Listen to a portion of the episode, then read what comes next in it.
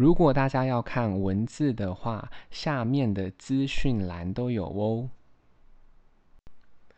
今天要念的是关于动物园的英文。Number one, there are many animals in the zoo. 动物园里有很多的动物。Animals at the zoo look so sad. 动物园里的动物看起来很可怜。Where can I find the peacocks? 孔雀在哪里呢 ？Peacocks have beautiful plumage. 孔雀有漂亮的羽毛。Plumage 羽毛。Look, the peacock has spread out its tail feathers. 看，孔雀已经开屏了。These monkeys are dirty. 这些猴子好脏。The seal is sleeping on the ground now. 海豹正睡在地上。This is a fierce tiger. 这个老虎很凶猛。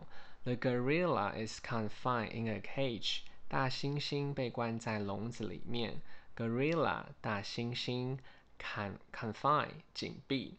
Let's see the deer first。我们先去看鹿。Look, the bears are so funny。看看那只熊，它们很很很有趣。Pandas are precious creatures。熊猫是珍贵的动物。The panda is so cute。熊猫太可爱了。 Number two。Have you seen the dolphin performance？你有看到海豚的表演吗？Dolphin 海豚。performance 表演表现。A lion was just born，这个狮子刚出生。The kangaroo comes from Australia，袋鼠从澳洲来。Can these parrots talk？这个鹦鹉会说话吗？Parrot 鹦鹉。The swan looks beautiful， 天鹅看起来很漂亮。Swan 天鹅。The ostrich cannot fly，鸵鸟不能飞。Ostrich 鸵鸟。The turtle pull its head inside the shell。乌龟把头缩进壳里。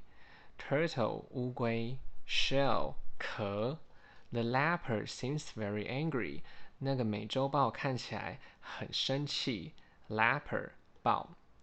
It seems that the boy likes the zebra。这个男孩看起来很喜欢这个斑马。Zebra 斑马。Look at the long neck of the giraffe，看看那个长颈鹿的脖子。Giraffe 长颈鹿。How much does the elephant weigh？大象有多重呢？Number three. Has the penguin adjusted itself to the climate here？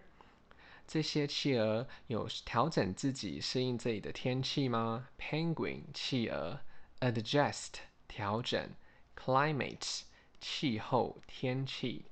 Why doesn't the boa move？这个蟒蛇怎么不动呢？Boa 蟒蛇。大家如果有时间的话，再帮我评价五颗星，谢谢收听。